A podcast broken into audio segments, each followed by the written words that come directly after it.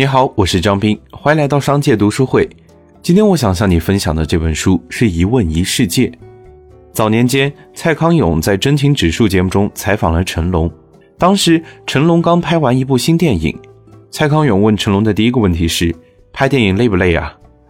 就是这么一个看似轻描淡写的问题，让成龙在节目中哭了整整十五分钟。一向以硬汉形象示人的成龙，却因为这样一个问题痛哭流涕。我们往往被别人最闪耀的地方吸引，比如他的成功、智慧、美貌等等，很少会试图探究他背后的辛酸与苦楚。蔡康永的这句问题看似简单，实际上满含着对被访人的关心，能直击对方的心灵深处。由此可见，一个恰当的提问，或许能够成为我们走进别人心门的钥匙。也能让我们以更加敏锐的眼光看待这个世界，但随着年龄的增长，我们好像越来越不喜欢提问了，因为提问意味着多重思考，也会引来更多的目光，所以我们习惯被提问，做一个接收者，因为这样省力又方便。而渐渐的，我们似乎也忘了该怎么提问，提出好问题也变成了一件困难的事。对于提问这个话题，主持人杨澜就有独到的见解与体悟。他从提问中收获到的不仅是一个光辉灿烂的前景，更是睿智从容的自我。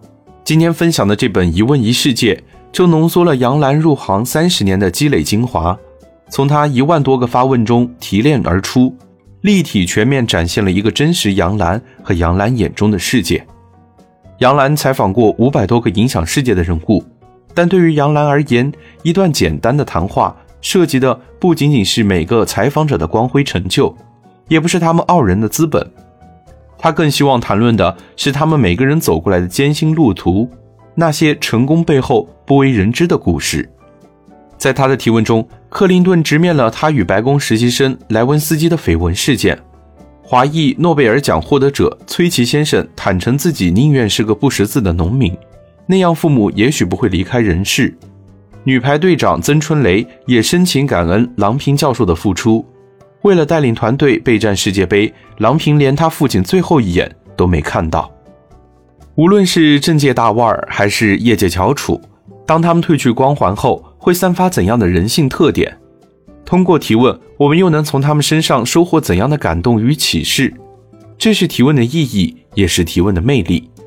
它能带给我们的不仅是独立思维的培养，还有自我的反思与升华。何炅曾动情地描述这本书。